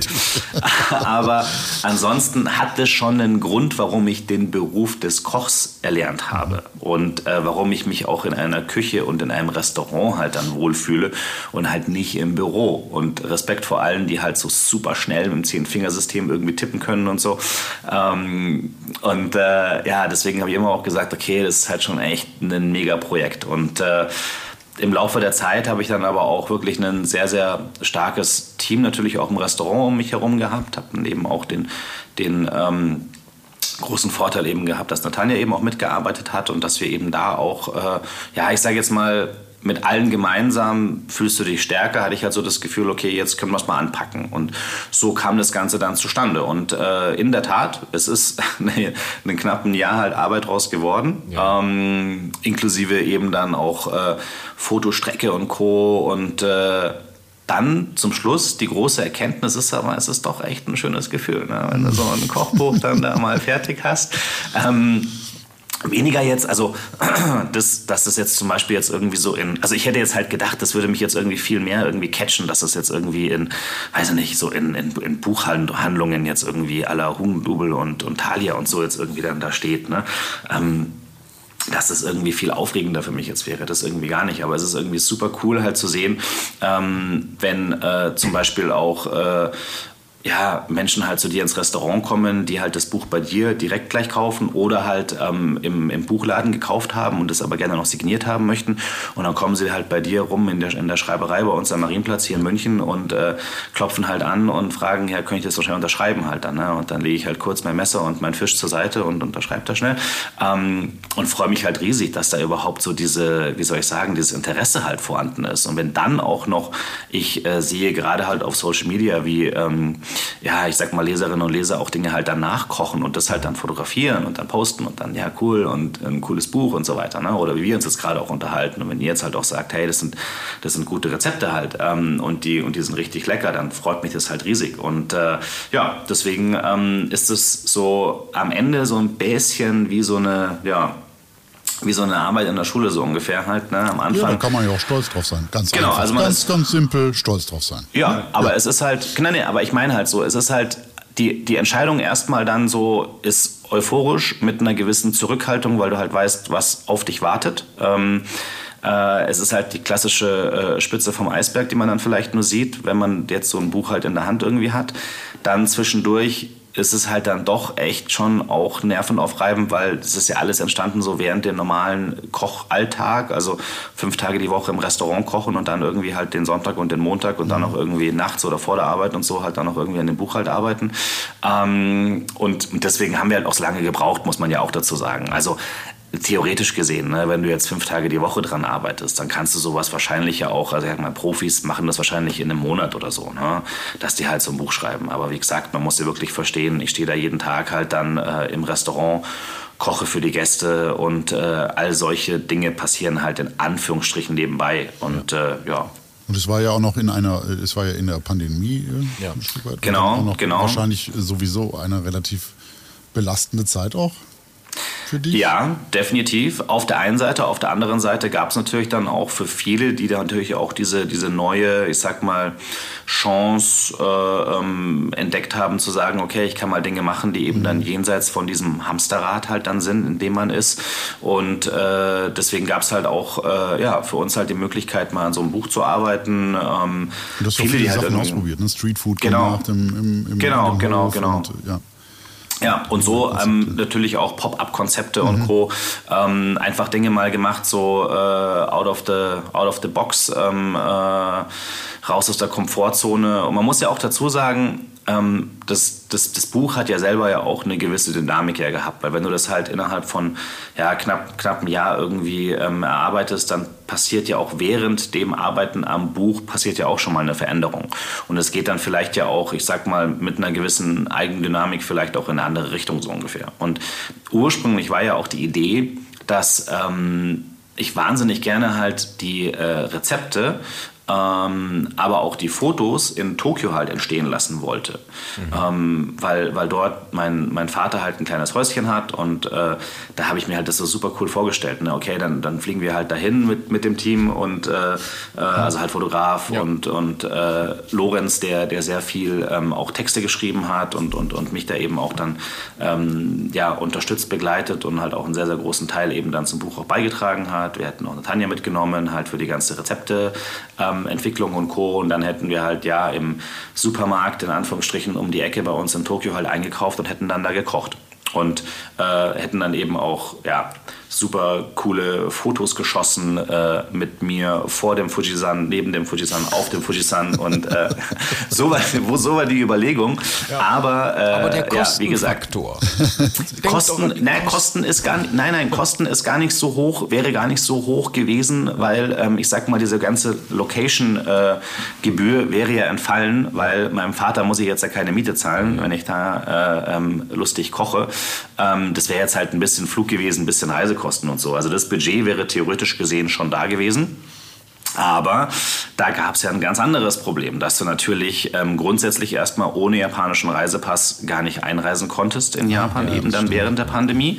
Ähm, jetzt habe ich glücklicherweise eben dann einen äh, japanischen Pass, auch parallel zum deutschen Pass, aber eben alle anderen nicht. Und dann, selbst bei mir, wäre es halt super nervig gewesen, weil du halt ganz ähm, strenge Quarantäneauflagen hattest. Und wir hatten ja, wie gesagt, zu dem Zeitpunkt ja auch unser Fine Dining Pop-up hatten wir ja auch laufen. Also es wäre gar nicht möglich gewesen, dass ich da jetzt irgendwie zwei Wochen nichts tun erstmal in Quarantäne gehe und wir dann erst loslegen. Und dann kamen wir aber im Laufe dieser Überlegungen und so ein bisschen Frustration auch, weil wir halt darauf gehofft haben, irgendwann wird das Ganze ja ein bisschen lockerer mal. Kam aber nicht und kam nicht und hast halt irgendwie gewartet auf, auf irgendwie mal einen Startschuss und haben wir irgendwann gesagt, okay, nee, jetzt müssen wir mal anfangen, weil ansonsten warten wir ja noch fünf Jahre so ungefähr. Keiner wusste ja, ne? Also es war ja, diese Ungewissheit, die hat uns ja, glaube ich, alle, glaube ich, am meisten frustriert, mhm. ne? weil du ja wirklich nur von Tag zu Tag halt leben konntest. Und du konntest auch nur von Tag zu Tag planen und alles, was du eigentlich langfristig oder mittelfristig geplant hast, konntest du dann eh wieder umwerfen. Deswegen, glaube ich, hat jeder von uns auch irgendwann mal aufgehört, einfach dann Orakel zu spielen und irgendwie einen, einen selbst ein Drei-Monate-Plan war ja nicht möglich. Und dann haben wir gesagt, okay, jetzt fangen wir einfach mal an und schauen mal mit den Fotos, vielleicht machen wir das im Anschluss dann. Und dann haben wir halt angefangen ähm, und im Laufe der Zeit haben wir dann aber gemerkt, nee, wisst ihr was? Es ist eigentlich viel cooler, wenn wir nicht nur das, das Kochen und die Rezepte in Deutschland entstehen lassen, sondern auch so diese Foto-Love-Story quasi auch in Deutschland schießen. Und zwar an Orten, an denen du Japan spürst. Mhm. Und wir entdecken quasi gemeinsam mit den Leserinnen und den Lesern Japan in Deutschland. Mhm. Ja, so fängt ähm, es an, das Buch, ne? Genau. Genau. Und, und das ist eigentlich die Erklärung auch dafür, warum wir halt ähm, eine, eine, eine Kirschblütenallee da in Bonn zum Beispiel besucht haben, warum wir natürlich logischerweise ja in Düsseldorf äh, in und um die Immermannstraße herum ähm, äh, ja einfach, äh, ich sag mal, Japan auch so ein bisschen ähm, entdeckt haben ähm, und äh, einen Markus Shimizu in Berlin besucht haben, auch ein Halbjapaner, der dort äh, unglaublich tolle fermentierte Produkte macht mit, selber gemachten Misopasten, Sojasaucen und Co. Und äh, so kam es dann zustande, dass wir eben auch einen japanischen Garten zum Beispiel auch besucht ja. haben, weil dann, dann, haben wir gesagt, so, okay, wir brauchen ja so ein bisschen so, so diese Japan-Feeling-Fotos halt dann. Ne? Jetzt kann ich natürlich irgendwelche alten Urlaubsfotos halt irgendwie rauskramen. Mhm das Problem ist aber, ich besuche ja Japan nicht als Tourist. So. Und wenn du jetzt eben nicht als Tourist ein Land bereist, sondern halt deine Großeltern besuchst. Dann macht man keine touristischen Fotos. So schaut's aus. Deswegen hatte ich die eben auch nicht. Ja? Also so diese, diese klassischen Fotos aller ich stehe hier vom Tokyo Tower mhm. oder ähm, in äh, Asakusa vor diesem, vor diesem großen äh, äh, Lampignon, da den vielleicht einige kennen, ja. in diesem klassischen alten historischen Viertel Tokios das hatte ich halt alles nicht so. Und wenn, dann wirklich, keine Ahnung, von 1900 irgendwann. Ja. Und ähm, deswegen haben wir halt dann gesagt, okay, da ist halt nichts dabei, was du halt auch irgendwie abdrucken kannst. Das wird halt dann echt nicht cool. Ja, und dann haben wir halt gesagt, okay, aber dann gehen wir doch äh, offen mit der Thematik heran und gucken halt dann, ähm, welche unterschiedlichen japanischen Gärten eben es auch gibt in äh, Deutschland. Und da sind wir eben auf den in Kaiserslautern eben gestoßen, von dem ich zu meiner Schande gestehen echt nicht viel wusste. Und dann haben wir den besucht und das war echt Wahnsinn, weil du bist da echt drin gestanden und hast gedacht, du bist irgendwo in, äh, in Japan. Ja. Leverkusen war, fällt auch. Ja, ja okay. okay. ähm, ja, und äh, so, so ist eigentlich die ganze Idee dahinter halt dann. Ja. Schön. Gut. Ja, dann war ähm, das doch ein ganz kurzweiliger Vormittag eigentlich, ne? Oder? Ja. Ach, du hattest noch eine Frage, Gregor. Ich wollte dich nicht ja. unterbrechen. Ja. Natürlich müssen wir immer, immer ah, fragen. Stimmt. Ne? Ja, ja, stimmt. Nach, nach deinem Lieblingskochbuch. Ne? Ob, mhm. welche, erstmal, welche Rolle in deinem Leben überhaupt Kochbücher spielen? Ob du die mhm. liest, sammelst, hast, dich inspirieren lässt? Und zweitens natürlich, was ist denn dein Lieblingskochbuch, wenn das ja. so ist? Jetzt habe ich die erste Frage vergessen, weil ich schon überlegt habe, gerade wegen Lieblingskochbuch und so, das war ich wieder voll abgelenkt. Haben Kochbücher überhaupt eine Rolle in deinem Leben? Ah, okay, das ist die erste. Okay, mhm. alles klar. Nee, aber kennst du das, wenn du so eine Frage gestellt ja, bekommst ja, ja, und, dann, und dann rattert schon auch, bei dir? Es ist auch ganz schlecht, zwei Fragen auf einmal zu stellen. Das ist auch ein No-Go eigentlich, das tut mir leid. Nein, nein, nein, das ist völlig, Alkohol. Ist, ist, ist, völlig, ist völlig in Ordnung. Aber als, als Koch ist man doch halt eher weniger Multitasking, weißt Wir erzählen zwar immer so, dass wir alles so gleichzeitig hinbekommen, aber eigentlich, eigentlich stimmt das gar nicht. Mhm. Und äh, bin halt sofort äh, äh abgelenkt äh, durch diese eine Frage halt gewesen.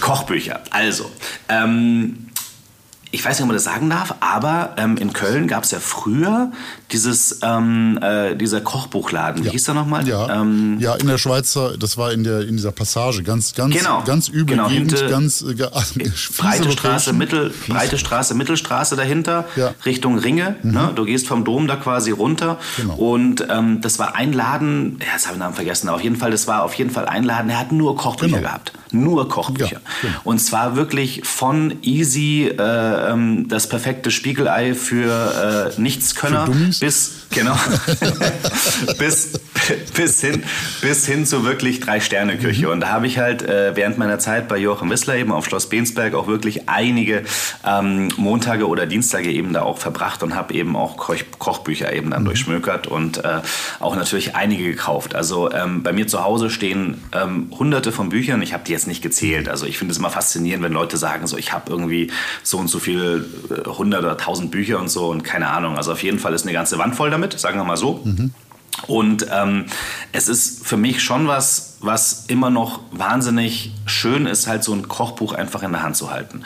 Ähm, jetzt bin ich natürlich jemand, der eher, sage ich jetzt mal, im Fine Dining Bereich halt in der gehobenen Küche, da diese Kochbücher halt sammelt, in Anführungsstrichen. Also schon so dieses, dieses ah, da ist ein neues Buch rausgekommen, boah, das würde ich gerne mal ähm, haben. Jetzt habe ich natürlich aber auch ein Problem so, dann habe ich das Buch und dann blätter ich dann einmal durch und dann denke ich mir so, ja, es kommt sicher dieser besagte verregnete oder verschneite Sonntagnachmittag.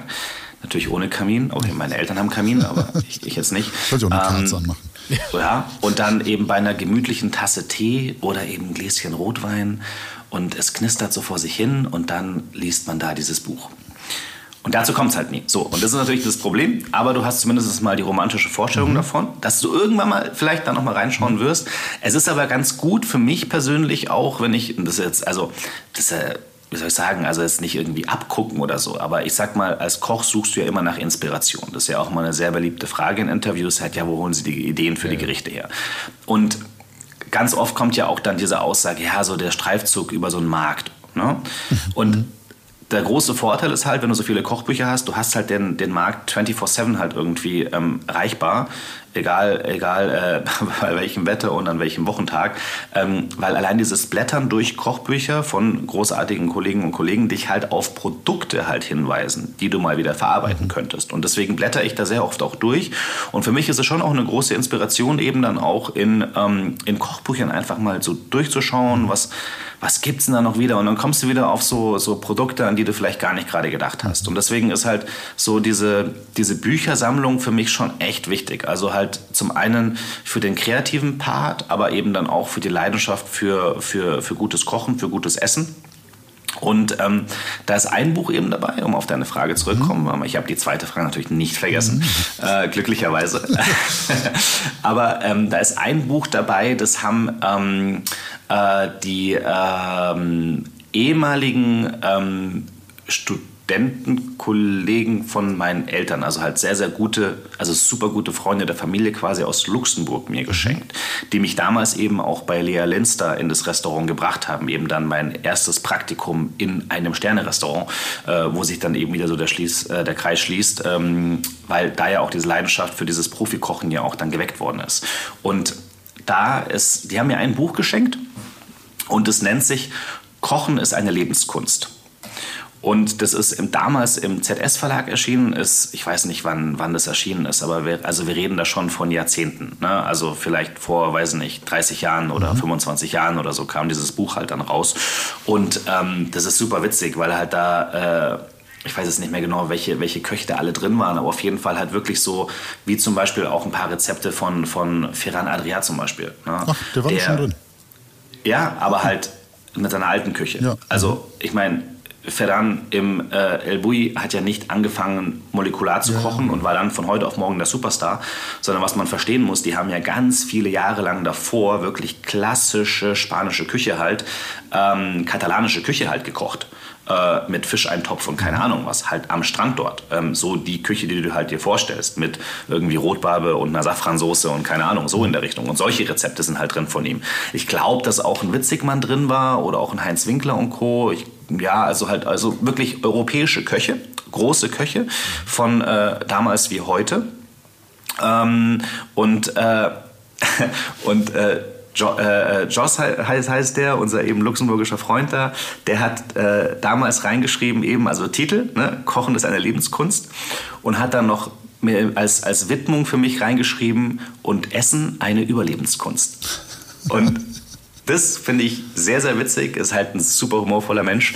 Ähm, und äh, dieses Buch, das, das, ja, das ist so einer meiner, meiner ersten, sag ich mal, Kochbücher, die, die ich halt immer durchgeschaut habe, aus denen ich mich dann ähm, inspirieren lassen habe, irgendwie auf irgendwelchen Schulfeiern auch zu kochen und habe dann versucht, dann irgendwie so diese Gerichte halt irgendwie so ein bisschen zu imitieren. Ähm, ja, und das ist so einer ja, einer meiner Lieblingskochbücher, um sie halt so in den Händen zu halten. Ähm, ich glaube, für jeden von uns ist äh, Escoffier einfach so eine, eine, eine, super wichtige Basis, auch wenn natürlich die, die Menge an äh, an Stärke, die genommen wird, um eine spanische Grundsoße irgendwie zu binden, vielleicht nicht mehr ganz so up-to-date ist. Aber äh, ich sag mal, die klassischen, ähm, sag ich mal, Kochtechniken, die ganze Grundstruktur, die ist wahnsinnig wichtig, die darin steht. Ähm, Walterspiel ist zum Beispiel auch so ein Buch, was, äh, was ich super empfehlen kann, wenn man sich halt so für, die, für den Ursprung ähm, der Küche halt interessiert. Da, da stehen auch Kombinationen drin, die halt heute immer noch ihre Daseinsberechtigung haben. Ähm, ja, und dann natürlich klar auch von ähm, meinen ehemaligen Chefs. Also bei dem, bei dem einen Buch durfte ich ja selber ja auch mitwirken, eben bei diesem JW von, von Joachim Wissler, ähm, wo wir vier, die klassischen vier Jahreszeiten, sag ich mal, abgebildet haben, was ja auch ein Jahresprojekt letztendlich dann war. Und äh, ja, und natürlich ich sag mal, Bücher von halt Sergio Hermann sind halt auch mega cool, weil die halt natürlich immer auch so mit diesen, diesen Lifestyle auch mitbringen und man auch schon bereits in den, in den Fotos auch sieht, dass es da ähm, auch sehr viel mit, mit Design und Kunst eben auch dann ähm, zusammenhängt und äh, ja, deswegen so das Buch schlechthin eher weniger, aber halt, ja, genau. Also eins halt schön, schön mit Erinnerungen verbunden ja, und die anderen doch, das einfach. Ist doch schön. Ja. Das ist doch ja. wichtig, wenn sowas eine Geschichte hat. Genau. So, ne? Und diese Geschichte hat jetzt ein Ende. Genau. Ne? Vielen Dank, Toro. Toro, danke. Sehr, sehr gerne. Toro. Sehr, sehr gerne. Ganz liebe Grüße nach Köln. Danke. Ja. Sehr. Und, Zurück äh, nach München. Und, Dankeschön. Äh, vielen Dank. Und einen traumhaften Tag. Ja, da ist ja auch, das ist ja auch ein Stück weit der Pandemie geschuldet, dieses Buch. Und da Ja. hatten wir schon einige. Ne? Mega viele. Das waren Viele die- Menschen haben die Pandemie genutzt, um ein Kochbuch zu machen. Das genau. fing mit unserer ersten Sendung an, Sylt. Ja, das stimmt, von Berner. Von Berner. Jan-Philipp genau. Berner. Das war ein absolutes Pandemiebuch. Der hat jetzt ein zweites gemacht. Wir sollten da nochmal anrufen. Wird gerade schwierig, weil er baut ja sein, sein Hotel gerade um. Der Söllringhof wird ja komplett umgebaut. Für viele, viele, viele Euronen Geld. Ja, das also wenn er so ein Reddach neu decken muss, das kostet Ja, mal ordentlich das Asche. glaub ich, So ja. Mhm. ist's. Ja, Gregor. Ja, Ja. aber das war's schon wieder. Ja, also ich ich würde schon. sagen, wir... Ne? Ist doch spät, wir müssen noch weg. Ne? So, wir müssen, müssen noch einkaufen gehen. Ja. Okraschoten. Das war's. Ja, alle Links zur Folge findet ihr hier bei den Shownotes. Und unter kochbuchcheck.de, da gibt es auch ein paar Rezepte aus den Büchern, die wir vorgestellt haben. Rotkohl mit Mango. Zum Beispiel auf Insta und Facebook findet man uns auch unter Kochbuchcheck. Da gibt es auch regelmäßig Rezepte und anderes. Und wir freuen uns über eure Nachrichten und sagen Tschüss. Servus. ja, Goodbye. Tschö und Adieu. Und, immer lecker bleiben. immer lecker bleiben. So das ist's. ist die Hauptsache. So. so Dann können wir jetzt wieder einpacken. genau. Das war ganz zauberhaft. Sag, Tschüss, Servus, das hast du schon. ja, ja. Sayonara. Say Sayonara. Wie sagt man denn in Afrika Tschüss? Weil Afrika ist ein Kontinent.